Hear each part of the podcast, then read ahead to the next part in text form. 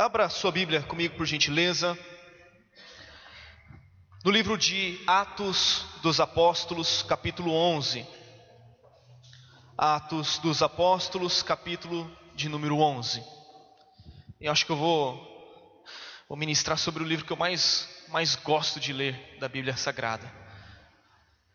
Um livro histórico, muito, muito especial. Atos capítulo 11. Vamos fazer a leitura do versículo 25 e o versículo 26. Se você for trouxe a sua Bíblia, seu aplicativo ou o telão que vai te ajudar. Diz assim a palavra de Deus: E partiu Barnabé para Tarso à procura de Saulo. Tendo-o encontrado, levou-o para Antioquia. E por todo um ano se reuniram naquela igreja e ensinaram numerosa multidão. Em Antioquia foram os discípulos, pela primeira vez, chamados cristãos. Eu gosto muito dessa, dessa afirmação. Eu gostaria que você dissesse comigo: em Antioquia. Mais forte, em Antioquia pela primeira vez, foram os discípulos chamados cristãos. É a primeira menção desta palavra em toda a Bíblia Sagrada. É a primeira vez que a palavra cristão aparece no Novo Testamento. Essa palavra, essa, é, ela vai aparecer apenas três vezes em todo o Novo Testamento, em toda a Bíblia Sagrada. Você vê nessa primeira ocasião em que os discípulos foram chamados cristãos, você vai ver ainda numa outra passagem que está apenas a título de nota, em Atos capítulo 26, versículo 28, quando Paulo está diante de Herodes Agripa, e Herodes Agripa diz para Paulo: Por pouco me persuades a me fazer um cristão. Então, Paulo estava pregando o evangelho para um rei, estava pregando o evangelho para Herodes, e por pouco aquele homem vem a se converter, por pouco ele não se converte. em outra passagem também, está em primeira epístola de Pedro, capítulo 4, versículo 15 e 16, a palavra do Senhor nos diz que nós não podemos sofrer como assassino, como ladrão, como malfeitor, ou como quem se intromete em negócios de outro mas se formos sofrer, nós devemos sofrer como cristão. Não podemos nos envergonhar disso, antes devemos glorificar a Deus com este nome. Então nós vemos essas passagens onde a Bíblia se refere aos discípulos de Cristo como sendo cristãos, como sendo seguidores de Cristo. E nós podemos ver que cristão significa o quê? Um cristão significa um pequeno Cristo. Cristão é uma réplica do Senhor Jesus Cristo, é uma expressão de quem Jesus Cristo é, é um seguidor de Cristo.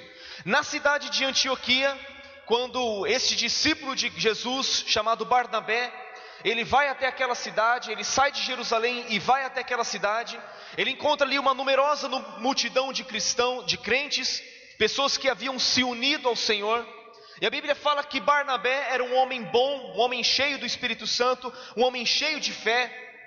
E ali ele percebe que muitas pessoas estavam precisando de um cuidado.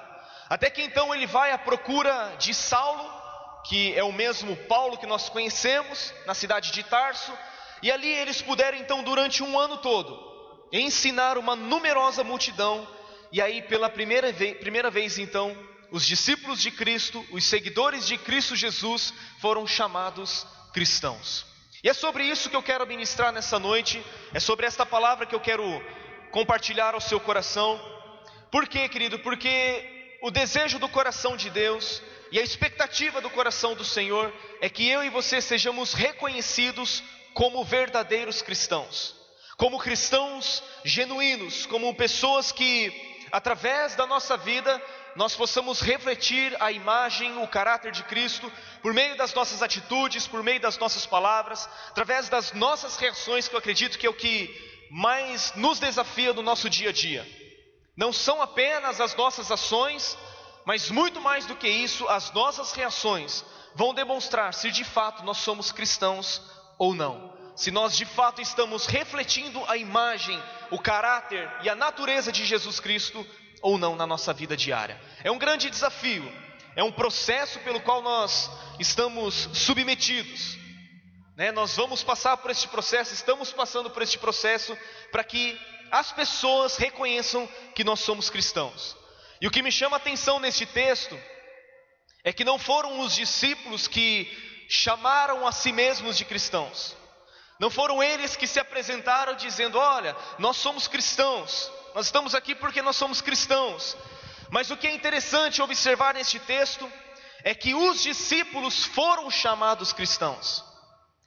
Isso significa que nós precisamos agir de tal maneira que as pessoas percebam algo diferente na minha e na sua vida. Você pode dizer amém por isso?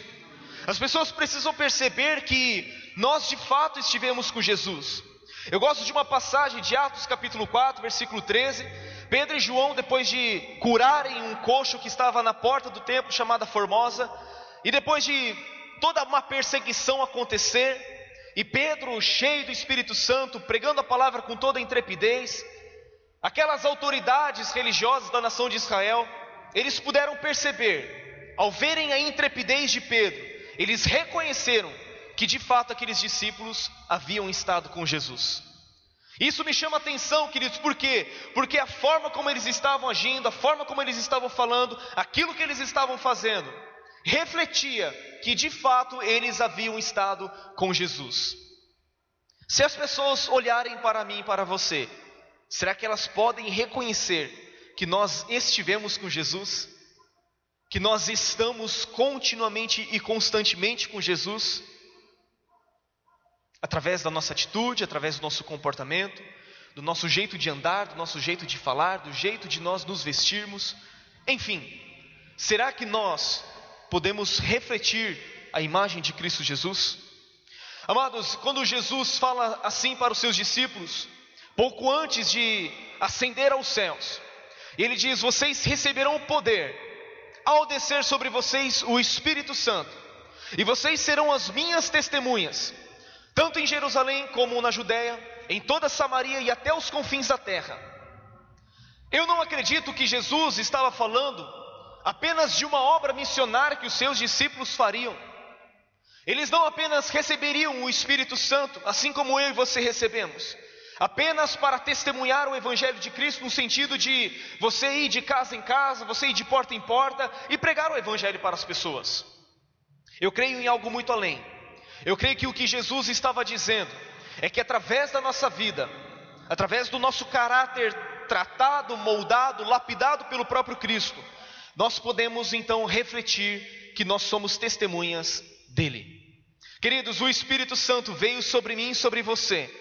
O Espírito Santo habita dentro de mim e habita dentro da sua pessoa, para que eu e você sejamos testemunhas do nosso Senhor Jesus Cristo. Obviamente que você e eu precisamos pregar o Evangelho. Paulo diz para Timóteo: insta, persiste, prega o Evangelho, prega a palavra a tempo e a fora de tempo, em tempo oportuno ou em tempo não oportuno. Ou seja, em todo momento nós precisamos pregar o Evangelho para as pessoas, nós precisamos anunciar o amor de Deus para as pessoas, mas também através da nossa vida, nós precisamos testemunhar a Cristo Jesus através do nosso caráter. Então, amados, eu quero citar algumas características de alguém que é um verdadeiro cristão, alguém que pode ser considerado um verdadeiro cristão. E em primeiro lugar, eu creio que a primeira marca, uma das primeiras marcas, seria essa que eu vou te falar agora, mas só, só a título de lembrança, eu me recordo que no ano passado o pastor Paulo Canuto, lá de São Paulo, ele esteve ministrando no nosso aniversário de dois anos da igreja. E ele ministrou uma palavra com o título As Marcas do Cristão, falando daquele texto que Paulo fala assim: Eu trago, trago no meu corpo as marcas de Cristo Jesus. E ele ministrou a respeito de três marcas, e eu acho elas extremamente importantes na nossa vida, que é a marca do amor, da humildade e da unção. O amor é inquestionável, obviamente que o amor é uma marca do cristão. E, eu, e o que me chamou a atenção é que ele diz que são 42 marcas. Então ele ministrou apenas três para nós e ele precisa voltar para ministrar as outras 39, né? É, mas eu quero falar a respeito de algumas características, então, de um cristão genuíno, de alguém que de fato reflete o caráter de Cristo. E a primeira marca, a primeira característica é que o cristão, ele precisa ter consciência do senhorio de Cristo. Digam comigo, a primeira característica de um cristão é a consciência do senhorio de Cristo. Pera aí, irmão, tá quente. Isso aqui não dá certo mais. Então, a primeira marca que eu, que eu quero destacar hoje é que nós precisamos ter a consciência, irmãos, do senhorio de Jesus Cristo. Quem nós éramos, quem éramos antes de vir a Cristo? Aonde nós estávamos antes de conhecer a Cristo? Antes de termos sido alcançados pela graça, antes de termos sido salvos pelo Senhor. A Bíblia nos fala de algumas coisas. Nós éramos escravos do pecado. Nós éramos escravos de Satanás e de seus demônios. Nós éramos escravos do nosso, do, do nosso pensamento carnal. Nós éramos escravos do mundo. E agora, em Cristo Jesus, veja comigo Colossenses capítulo 1, versículo 13. O Carlos citou esse texto agora à noite. Colossenses capítulo 1, versículo 13. Veja o que a palavra de Deus nos diz.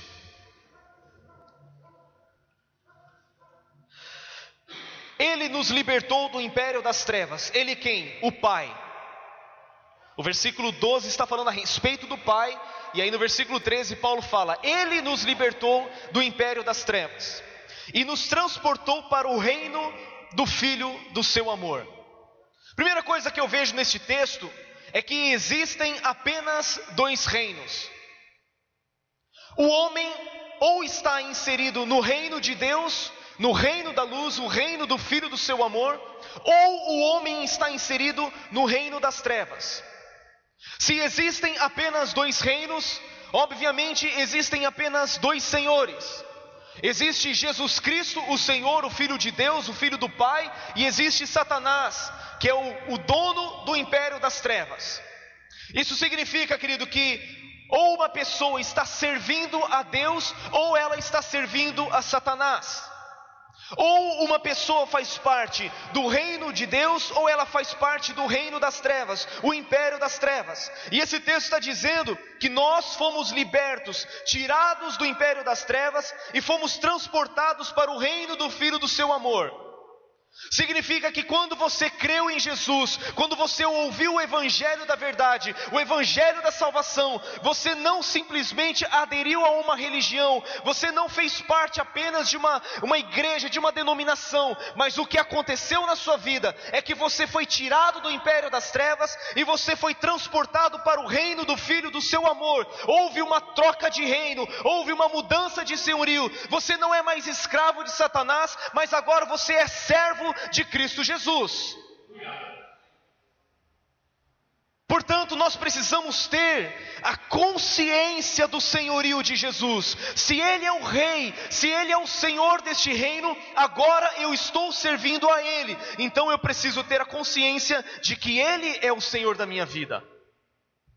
Paulo diz: Ele nos transportou para o reino do Filho do Seu amor, no qual temos a redenção Redenção basicamente significa que eu e você fomos comprados mediante o resgate, mediante um pagamento através disso. Eu e você fomos comprados, eu e você fomos resgatados. A redenção significa que Jesus precisou pagar um preço pela minha e pela sua vida. Isso é redenção. Havia uma dívida, havia um escrito de dívida, nós éramos devedores, Havia uma dívida que jamais poderia ser cancelada. E Jesus veio e pagou exatamente esta dívida. Ele cancelou o escrito de dívida que era contra nós, que constava de ordenanças, nos era prejudicial. Ele removeu inteiramente, encravando na cruz do Calvário. Foi isso que Jesus fez, esta é a redenção. Ele diz: do qual temos a redenção, a remissão dos pecados, ou seja, nós fomos perdoados em Deus. Fomos perdoados através do sacrifício de Cristo Jesus. Então, o versículo 13 e o versículo 14 deste capítulo 1 de Colossenses, Paulo está dizendo que esta é a obra de Cristo por mim e por você. Foi isso que ele fez na minha e na sua vida. Aleluia. A partir do versículo 15, Paulo começa então a descrever a natureza e a excelência da pessoa de Cristo. Nós precisamos ter a consciência não apenas do que ele fez por nós, não apenas a obra redentora, não apenas o seu sangue derramado para perdão dos nossos pecados, mas nós precisamos também ter a consciência da sua pessoa. Isso aqui eu acho, eu acho isso aqui fantástico. Paulo diz, 15: Este, falando de Jesus, é a imagem do Deus invisível Jesus é a imagem do Deus invisível. João capítulo 1, versículo 18 nos diz que ninguém jamais viu a Deus. O Filho unigênito que está no seio do Pai é quem o revelou. Portanto, através de Jesus é que nós podemos conhecer ao Pai. Ele mesmo disse: Eu sou o caminho e a verdade e a vida, ninguém vem ao Pai senão por mim.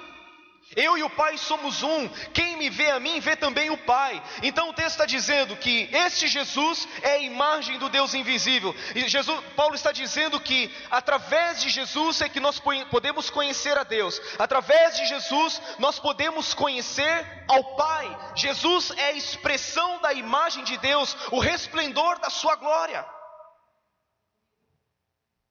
Esse é Jesus, o qual nós precisamos ovacionar o qual nós precisamos erguer as nossas mãos e, e, dirigir louvores a Ele, por quê? Porque Ele é a revelação de Deus para a humanidade, Ele é o primogênito de toda a criação, Ele é o princípio de toda a criação. João capítulo 1, versículo 1 nos diz que no princípio era o Verbo, no princípio era a palavra e a palavra estava com Deus, e a palavra era Deus. Ele estava no princípio com Deus. Todas as coisas foram feitas por meio dele, e sem ele, sem a palavra, sem Jesus, nada do que foi feito teria sido feito. Esse é Jesus, a revelação de Deus, o primogênito da criação. E o versículo 16 diz: Pois nele foram criadas todas as coisas nos céus e sobre a terra, as visíveis e as invisíveis sabe até mesmo aquilo que você não enxerga, sabe até mesmo aquilo que você não pode ver com seus olhos. Todas as coisas foram feitas por Ele. Em Jesus tudo foi feito, tudo foi criado. Sejam tronos, sejam soberanias, quer principados, quer potestades, tudo foi criado por meio dele e para ele. Você quer ter consciência de quem é Jesus? Você precisa entender este texto. Você quer ter a consciência de quem é Jesus, você quer ter consciência do senhorio de Jesus, você precisa entender que tudo foi criado por meio dele e para ele. Ele, Jesus, é antes de todas as coisas. Aleluia! Jesus é antes de todas as coisas. Ele é maravilhoso, conselheiro, Deus forte, o Pai da eternidade. Até a eternidade chama ele de Pai. Até a eternidade chama Jesus de Pai, por quê? Porque até da eternidade Ele é Pai, Ele é antes de todas as coisas, nele tudo subsiste. Ele é a cabeça do corpo, da igreja, Ele é o princípio, o primogênito dentre os mortos. Agora leia comigo isso. Para quê? Para?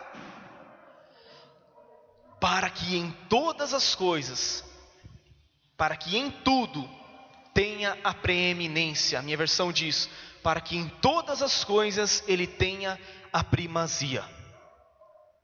Para eu ter a, consciência do senhorio de Cristo, eu preciso saber o que ele fez por mim, e eu preciso saber quem ele é, para que em todas as coisas ele tenha a primazia na minha vida. O que, que eu estou querendo dizer? Que para que eu e você sejamos de fato verdadeiros cristãos, cristãos genuínos, nós precisamos ter a consciência que Jesus Cristo é o Senhor da nossa vida. Que Jesus Cristo não apenas é o Senhor dos crentes, Ele é o Senhor de todas as coisas. Ele não apenas é o Senhor dos salvos, Ele não apenas é o Senhor da igreja, Ele é o Senhor de todas as coisas. Todas as coisas nos céus e na terra são sustentadas pelo poder da Sua palavra, são sustentadas por Jesus Cristo. Todas as coisas são, subsistem por causa dEle, todas as coisas foram feitas por Ele e para Ele. E agora que nós temos consciência, de que Ele é o Senhor da nossa vida, Ele precisa ter a primazia na nossa vida. Ele precisa ter um lugar de preeminência na nossa vida. Ele precisa ter um lugar de honra. Ele precisa ter um lugar de distinção na minha e na sua vida, querido. Se Jesus é o Senhor da nossa vida, Ele, inclusive em tudo que somos, em tudo que fazemos, em tudo que temos, precisa ter a primazia. Ou seja, Ele precisa ser o primeiro em tudo. Para que as pessoas vejam que nós somos cristãos, elas precisam enxergar que Jesus Cristo é o Senhor da nossa vida. Então, amado, eu não posso mais fazer o que eu quero. eu não posso mais fazer aquilo que simplesmente me dá vontade, ou deixar de fazer algo porque eu não tenho vontade. Ou Jesus é o teu Senhor, ou você é o Senhor da sua vida. E se você é o Senhor da sua própria vida, você não está servindo a Deus. Jesus precisa ter a primazia na minha vida. Jesus precisa ter a primazia no meu casamento, por quê? Porque é com Ele que eu aprendo a ser um marido decente, é com Ele que eu aprendo a ser um pai decente, é com Ele que eu aprendo a ser um pastor decente. Tudo a gente aprende com Ele, querido. Ele é o sumo pastor, Ele é o noivo, o noivo da igreja. Então, tudo aquilo que nós fazemos no nosso dia a dia, nós precisamos aprender com Cristo a forma como nós tratamos as pessoas, a forma como nós dirigimos a palavra a uma pessoa. A Bíblia diz, por exemplo, que Jesus era cheio de graça e de verdade. Antes de ser cheio de toda a verdade, Jesus era cheio de graça. Então a verdade que ele proferia, ele proferia com graça. Significa que aquilo que nós falamos para as pessoas, nós precisamos misturar graça nas nossas palavras, transmitir graça àquilo que nós falamos. Amém? Tava gostoso ouvir sobre família, né? é mesmo, irmão. Ele precisa ter a primazia. Antes eu era escravo de Satanás, escravo do pecado, e agora eu sou servo de Cristo, sabe? Só que sabe o que é a diferença?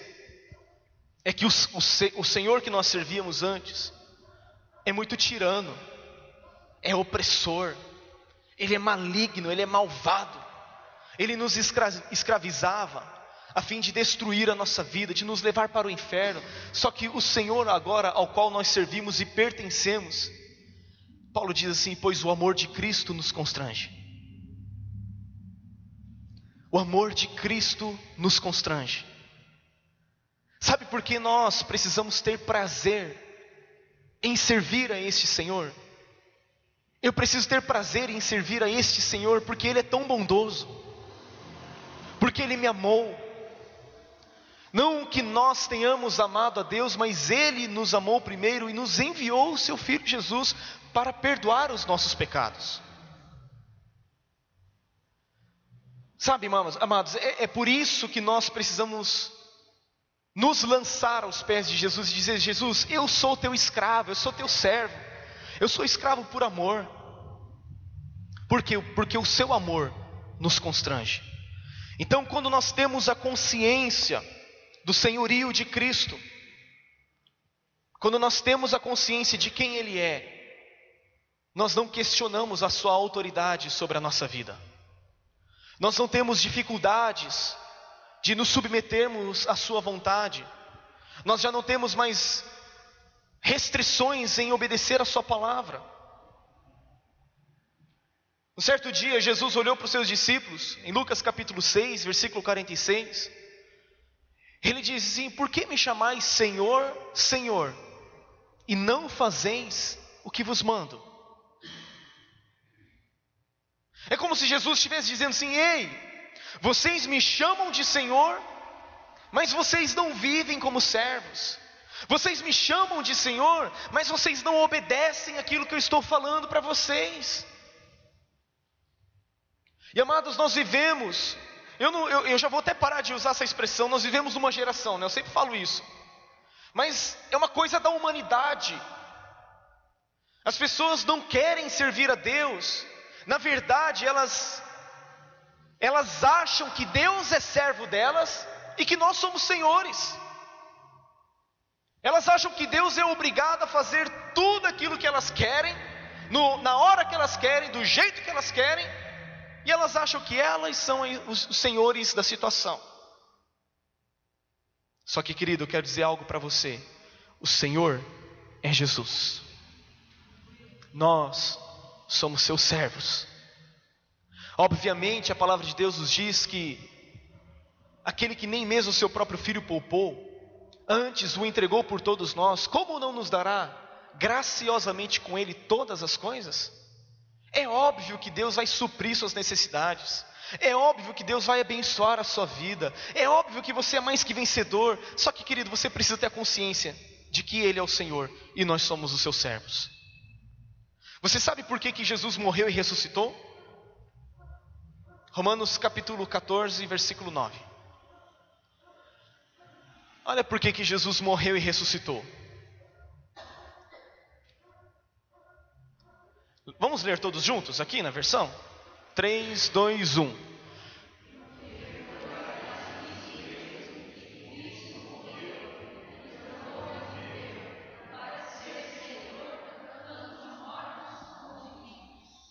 Para que Jesus morreu e ressuscitou?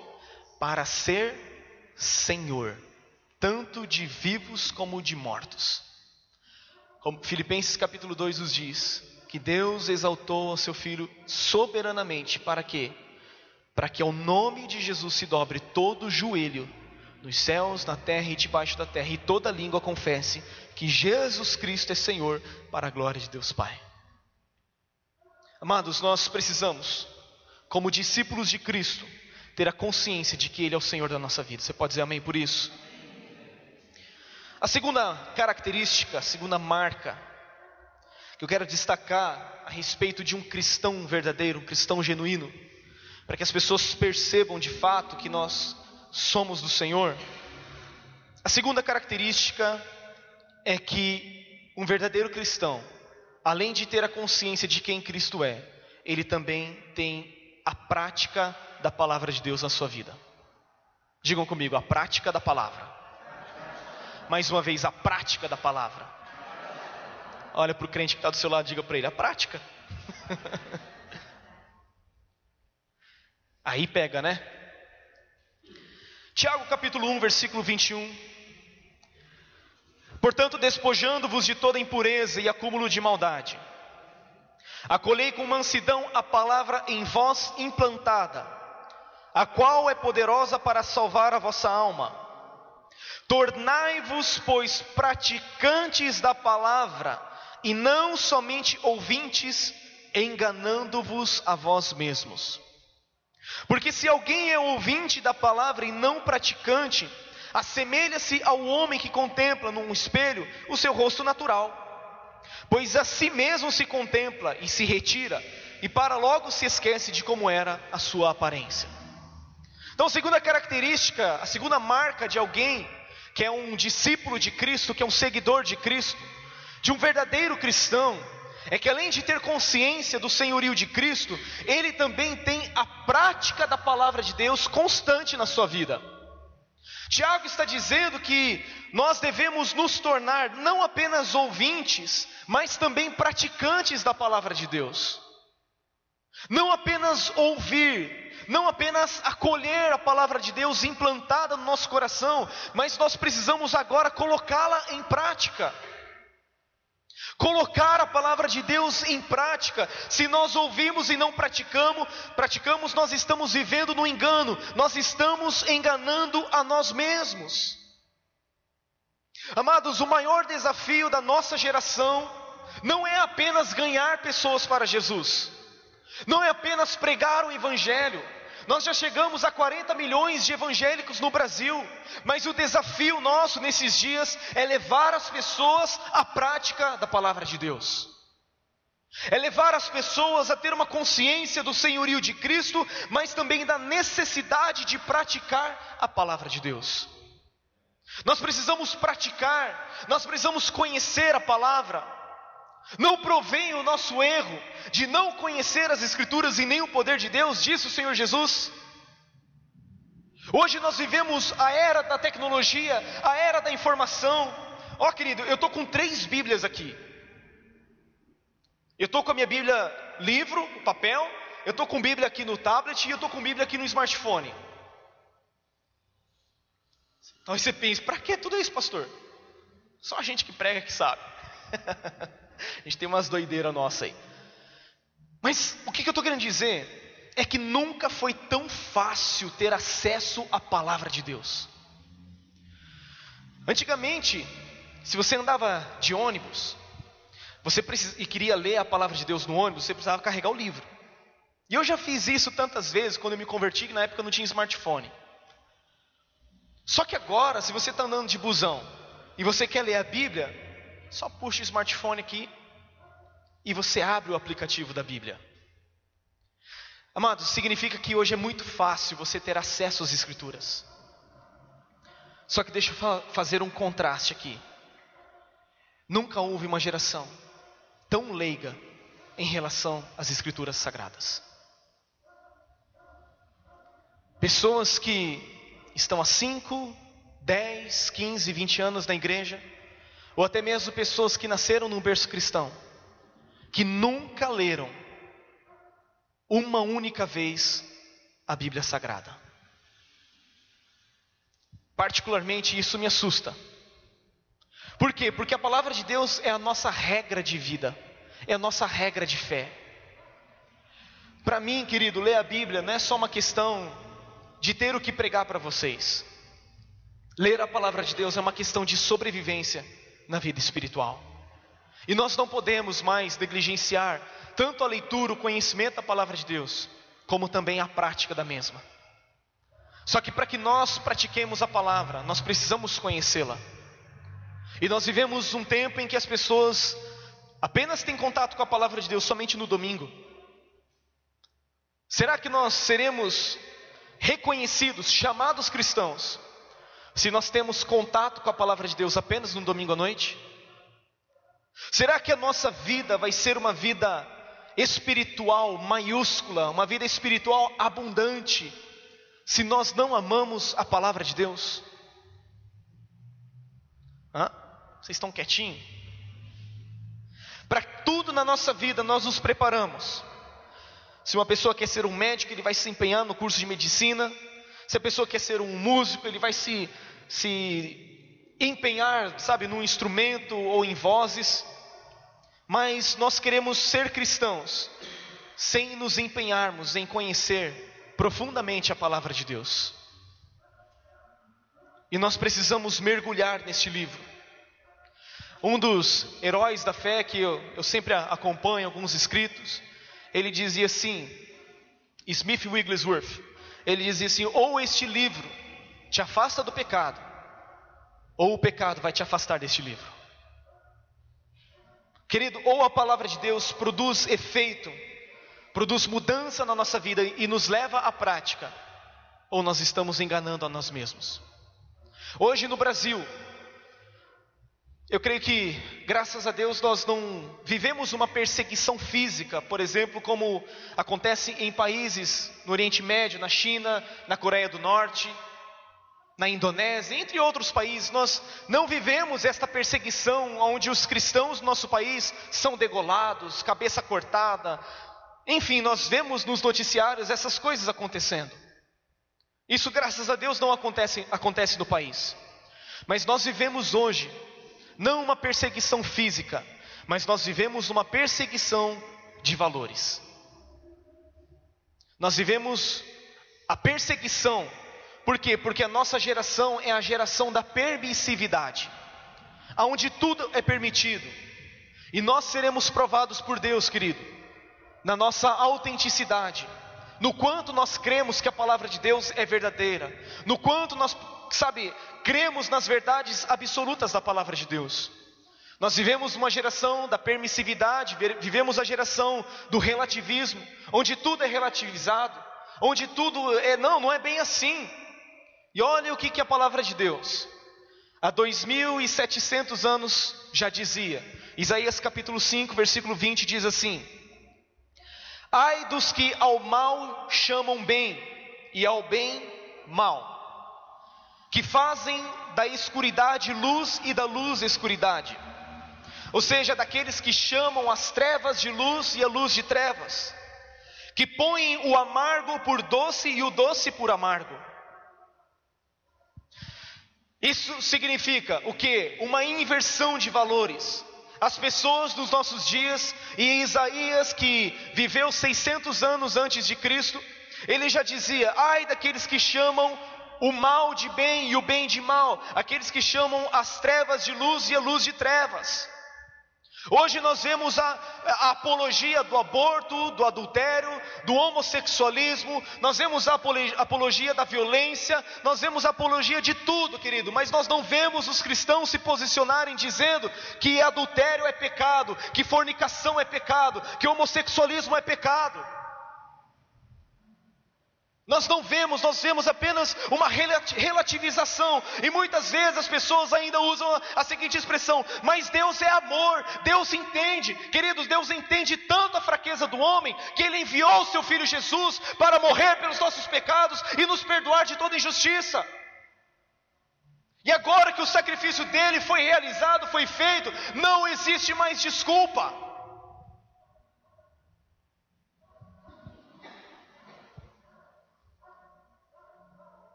Será que você está disposto a sofrer perseguição no seu trabalho? Se de repente o teu patrão chegar e dizer assim, ó, aquele pastor Edivaldo contou domingo passado, ó, uma mentirinha aqui para para você aumentar as suas vendas, uma mentirinha aqui para você né, poder aumentar o seu salário. Ó, estamos precisando vender isso aqui. Querido, o segmento de venda é um segmento difícil, viu? E a gente tem que ter pulso firme para não cair nessas armadilhas e laços. Mas isso acontece em outras áreas da nossa vida. Nós precisamos resgatar valores que foram perdidos até mesmo dentro da nossa própria casa. E querido, luz é luz, e treva é treva. Doce é doce, amargo é amargo. A Bíblia diz: Deixará o homem pai e mãe e se unirá à sua esposa, e ambos serão uma só carne. Casamento é entre macho e fêmea, homem e mulher, somente. O casamento é heterossexual. Amém? Não importa se as pessoas estão considerando isso como algo normal. Não é normal, é comum, mas não é normal pode se tornar comum, mas isso não pode se tornar normal para mim e para você. Amém? Eu e você seremos bem-sucedidos em todas as áreas da nossa vida, se nós tivermos a prática da palavra de Deus diariamente na nossa vida. O Salmo capítulo 1 nos diz que feliz, bem-aventurado é o homem que não anda no conselho dos ímpios, que não se detém no caminho dos pecadores e nem se assenta na roda dos escarnecedores, antes tem o seu prazer na lei, na palavra do Senhor, e na sua palavra, na sua lei, medita de dia e de noite. O que, que vai acontecer com este homem? Hã? Antes tem o seu prazer na lei do Senhor, ele será como a árvore plantada junto às correntes de águas, a qual dá o seu fruto na estação própria, cuja folha não cai, e tudo quanto fizer será próspero, será bem-aventurado. Então a nossa prosperidade, ela se dá por meio da prática da palavra de Deus. Quanto mais praticamos a palavra de Deus, mais Deus irá nos prosperar. E o que tem me chamado muita atenção nesses últimos dias, e eu creio que Deus tem falado ao meu coração, é de um exemplo bíblico de alguém que resistiu em praticar a palavra de Deus, que é o rei Saul, o primeiro rei da nação de Israel. Foi Deus quem escolheu Saul. Foi Deus quem colocou Saul como governador da nação de Israel. E num certo dia, Deus deu uma ordem para Saul, dizendo: Saul, eu quero que você destrua os amalequitas, o povo, o povo dos amalequitas, mas você tem que destruir tudo, Saul. As crianças, tá? É, desconsidere um pouco essa questão da, de destruir tudo, tá? Preste atenção no princípio que eu vou te ensinar.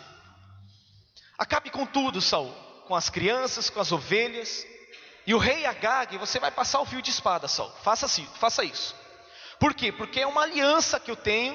Né? Eu estabeleci um memorial de que sempre haverá guerra entre Israel e os Amalequitas. E eu vou riscar de debaixo do céu o nome dos Amalequitas. Deus falou isso. Acaba com tudo. Só que Saul desobedeceu a palavra do Senhor. E ao invés dele executar tudo aquilo que Deus tinha falado, de destruir tudo, de passar as ovelhas ao fio da espada, ele olhou uma ovelhinha ali, olha, isso aqui dá para a gente pegar essa ovelha, dá para pegar esses animais aqui, e nós podemos fazer um sacrifício para o Senhor. Naquela época, a adoração era expressada por meio de sacrifícios de animais.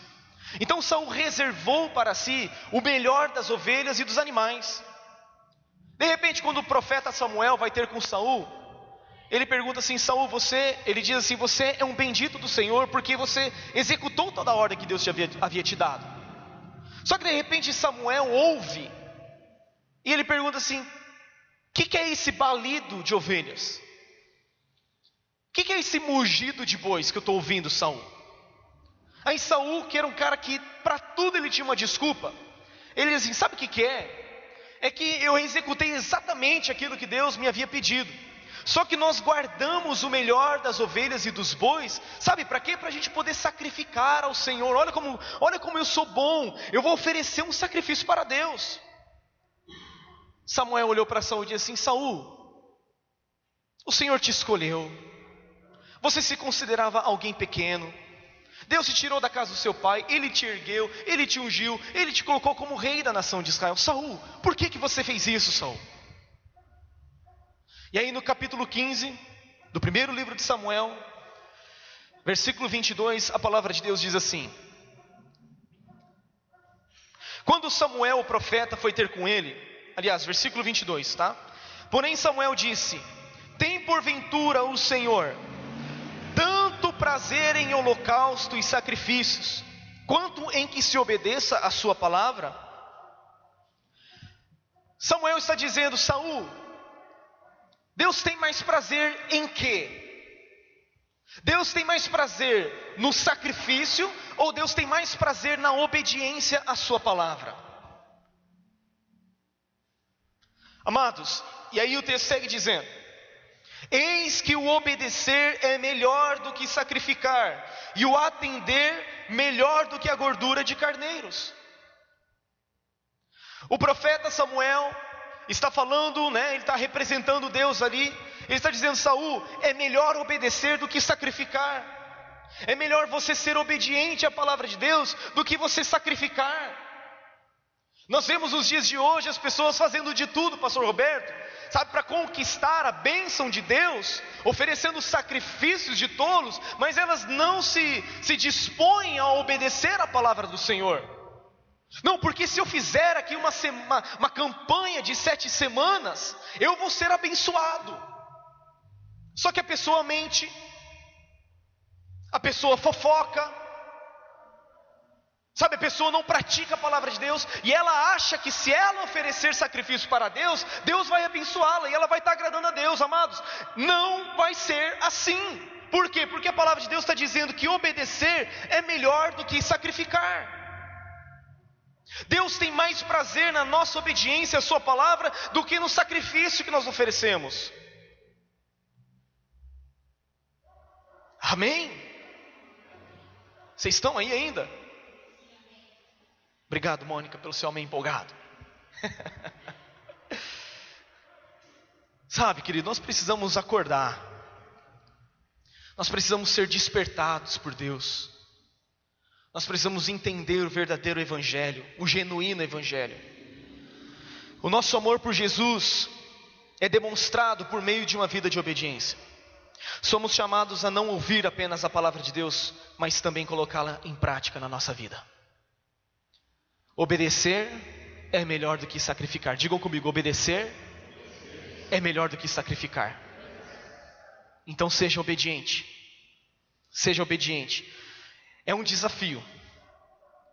É um desafio diariamente nós obedecermos a palavra de Deus. E constantemente, constantemente a gente precisa se achegar no trono de Deus. Um trono de misericórdia e de graça e dizer: Senhor, Pai, me perdoa pela minha desobediência. Pai, me perdoa pela minha insubmissão. Pai, me perdoa pela minha rebeldia. Mas nós precisamos nos esforçar em viver a prática da palavra de Deus. Terceiro e último aspecto, vou encerrar. Para que nós sejamos cristãos genuínos, nós precisamos ter a consciência do senhorio de Cristo, nós precisamos praticar a palavra de Deus. Em terceiro lugar, nós precisamos, para sermos reconhecidos, praticar as mesmas obras de Jesus praticar as mesmas obras de Jesus. Digam comigo, as mesmas obras que Jesus fez, eu posso fazer também. Ele mesmo em, Jesus, em João capítulo 14, versículo 12, ele diz: Em verdade vos digo, se creres em mim, fareis as obras que eu faço e obras ainda maiores, porque vou para junto do Pai. Jesus nos deu essa possibilidade. Um discípulo verdadeiro, um discípulo genuíno, ele tem no seu coração a responsabilidade de fazer as obras que Jesus fazia e obras ainda maiores. De quem é a responsabilidade de pregar o Evangelho? De quem é a responsabilidade de pregar o Evangelho, de ganhar almas e de cuidar bem delas? De quem é a responsabilidade? Hã? É isso aí, pastor, me ajudou agora. Hã? De quem é? É de todos nós que, que isso significa, querido? Que a responsabilidade de pregar, de ganhar almas e de cuidar bem delas, essa responsabilidade não é apenas do pastor Vinícius, pastor Roberto, pastor Edivaldo, as respectivas esposas, o Carlos e a esposa dele futura. Essa responsabilidade de pregar o Evangelho, de fazer obras, semelhante às obras de Cristo e obras ainda maiores, é uma responsabilidade dada a mim e a você. Jesus disse em Mateus capítulo 28, verso 18: Ide, portanto, por todas as nações e fazei discípulos. Façam discípulos de todas as nações, batizando-os em nome do Pai, do Filho e do Espírito Santo, ensinando-os a guardar todas as coisas que vos tenho ordenado. E eis que estou convosco todos os dias até a consumação do século. A responsabilidade de pregar o Evangelho, de cuidar bem das pessoas, não é uma responsabilidade apenas nossa, é uma responsabilidade de todos nós. Jesus não disse isso para os seus pastores, ele disse isso para os seus discípulos. E se nós somos discípulos de Cristo e queremos ser reconhecidos como cristãos, nós precisamos ter a consciência de que nós precisamos praticar isso, nós precisamos pregar o Evangelho, nós precisamos ganhar almas, nós precisamos cuidar bem delas. Em Efésios 4, Efésios 4:11, a Bíblia nos diz que Ele concedeu uns para apóstolos, outros para profetas, evangelistas, pastores e mestres, para quê? Para o aperfeiçoamento dos santos para a obra do ministério. Então, quem treina a igreja, quem treina os santos, é a equipe de governo, são os pastores da casa. Mas quem desempenha a obra do ministério são os santos, são, somos todos nós. Então, querido, eu e você precisamos saber que nós precisamos pregar o Evangelho, que nós precisamos ajudar com a Cristolândia, que nós precisamos, sabe, trazer pessoas para a igreja, que nós precisamos trazer os perdidos, que nós precisamos anunciar o amor de Deus às pessoas. Nós somos embaixadores de Cristo. É como se Deus estivesse rogando por mim e por você para que as pessoas se reconciliem com Ele. Ele nos confiou o ministério, a palavra da reconciliação. Nos foi confiada essa responsabilidade, nos foi concedida este privilégio, este privilégio foi concedido a mim e a você. A igreja tem um chamado extraordinário, não para ficar dentro das quatro paredes, mas para sair, pregar o evangelho, curar os enfermos, libertar os cativos e daí por diante. Sabe o que eu fico pensando? Que nós precisamos fazer com as pessoas aquilo que alguém um dia fez por você. Hã? Você precisa fazer com alguém, pelo menos uma pessoa, aquilo que fizeram com você e por você. Essa semana, o pastor Divaldo fez aniversário, ficou mais experiente, glória a Deus, né? E eu falei para ele, falei, cara, a minha vida é fruto do seu investimento. Eu e tantos outros amigos estão por aí, né, pregando o evangelho, porque ele investiu na nossa vida. Não foram poucas as vezes que a gente ia na americana, né, me levava para tomar um suquinho, para tomar uma coca. Ah, não, coca não, esquece, né? Podia ter falado isso. Sabe, para quê? Para ter um tempo de discipulado. Sabe, se você investir um dia da sua semana para fazer isso com alguém, querido, ah, meu Deus, a vida dessa pessoa vai ser transformada. Não, acho que você não crê nisso. Eu estou dizendo para você que se você investir uma hora da sua semana na vida de uma pessoa, sentando com ela, ouvindo os problemas dela, ouvindo as fraquezas, as dificuldades dela, a vida dessa pessoa vai ser transformada, assim como a sua vida tem sido transformada. Assim como nós temos tentado, na medida do possível, e dentro das nossas limitações, cuidar de cada um de vocês, você também precisa cuidar de outras pessoas. Só que, para isso, aliás, deixa eu falar uma questão aqui rapidinho. Uma igreja que não prega o evangelho, não ganha almas, é uma igreja que não se compadece dos perdidos. Uma igreja pequena não é uma igreja sem visão, é uma igreja sem misericórdia. Ai, aquela igreja é tão pequenininha, né? Acho que eles não têm visão de crescimento. Não é que eles não têm visão de crescimento, é que eles não têm misericórdia das pessoas que estão indo para o inferno. E nós precisamos ter misericórdia das pessoas.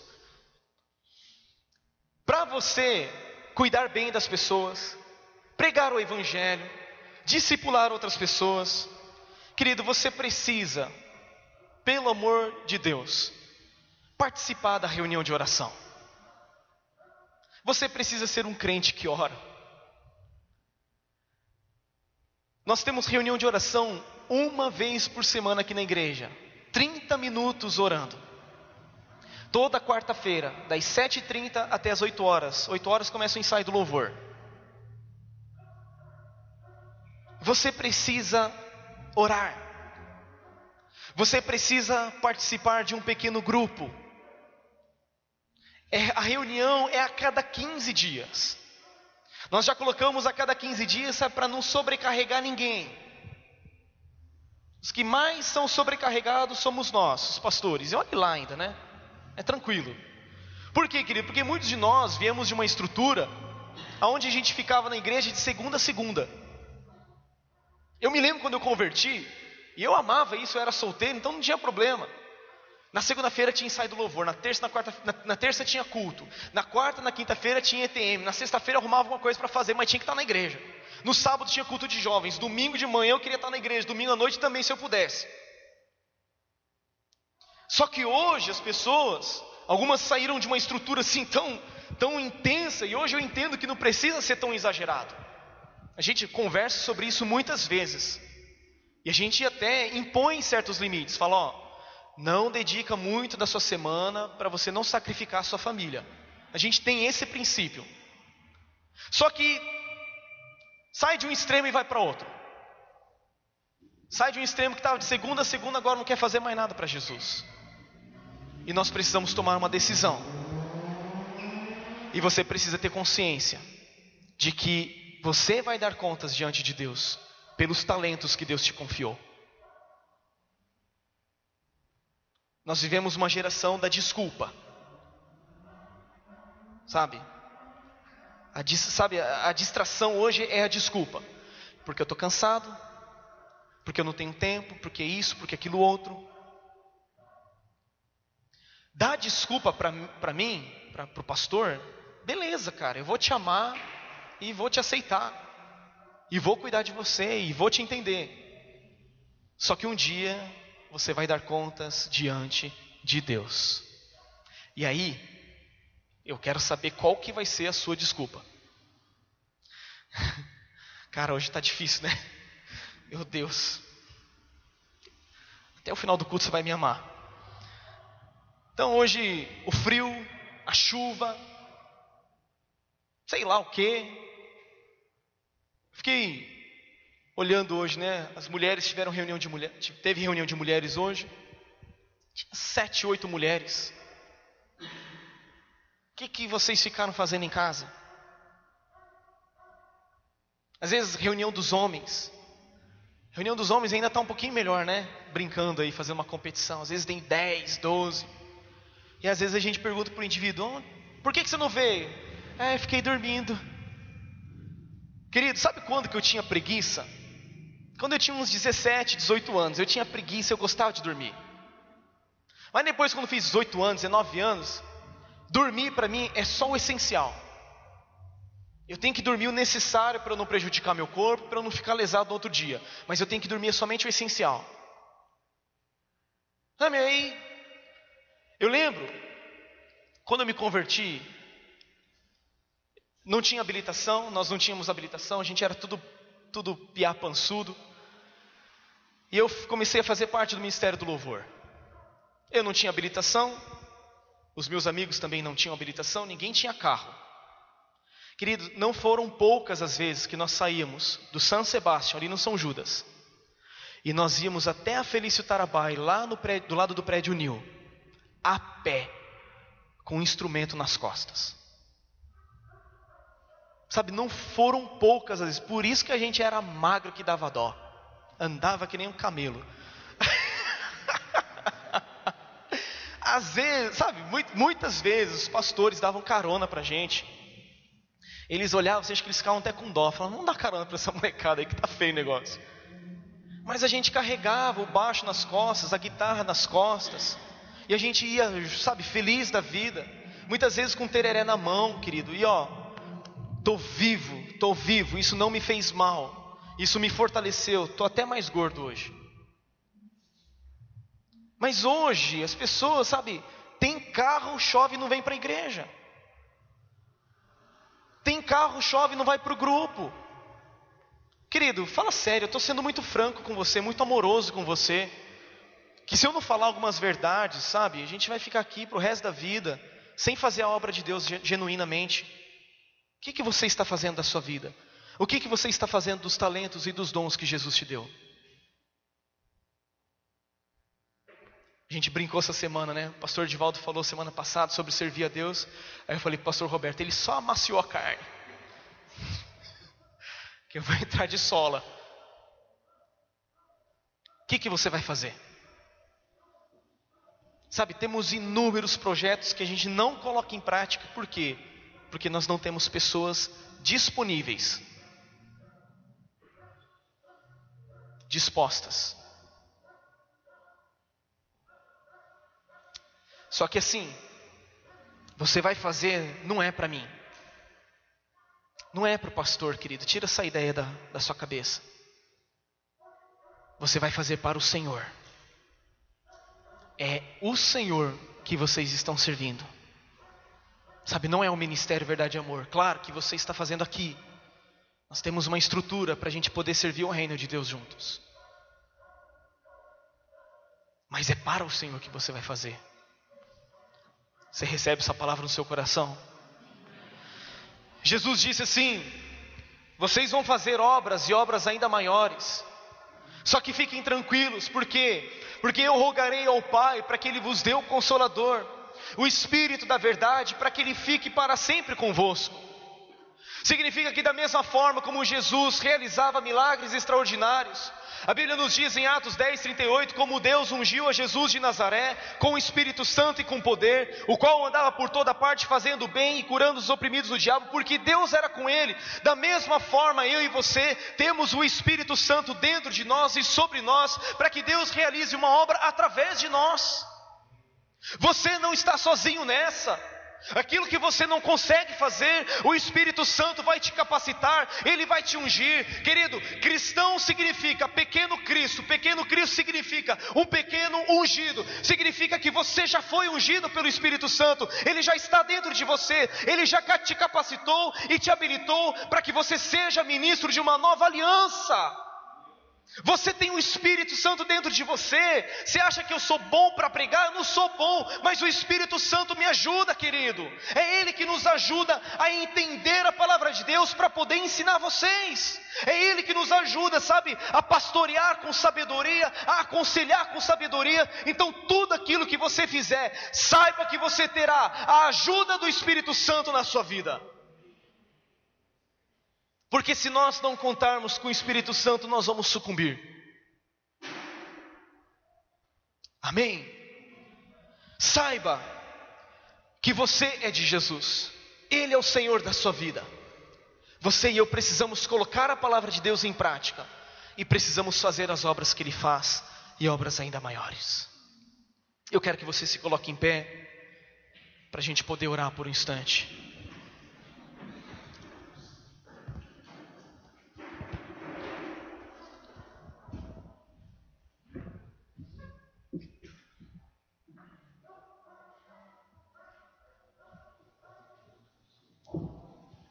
Primeira coisa é nós termos consciência de que Cristo é o Senhor.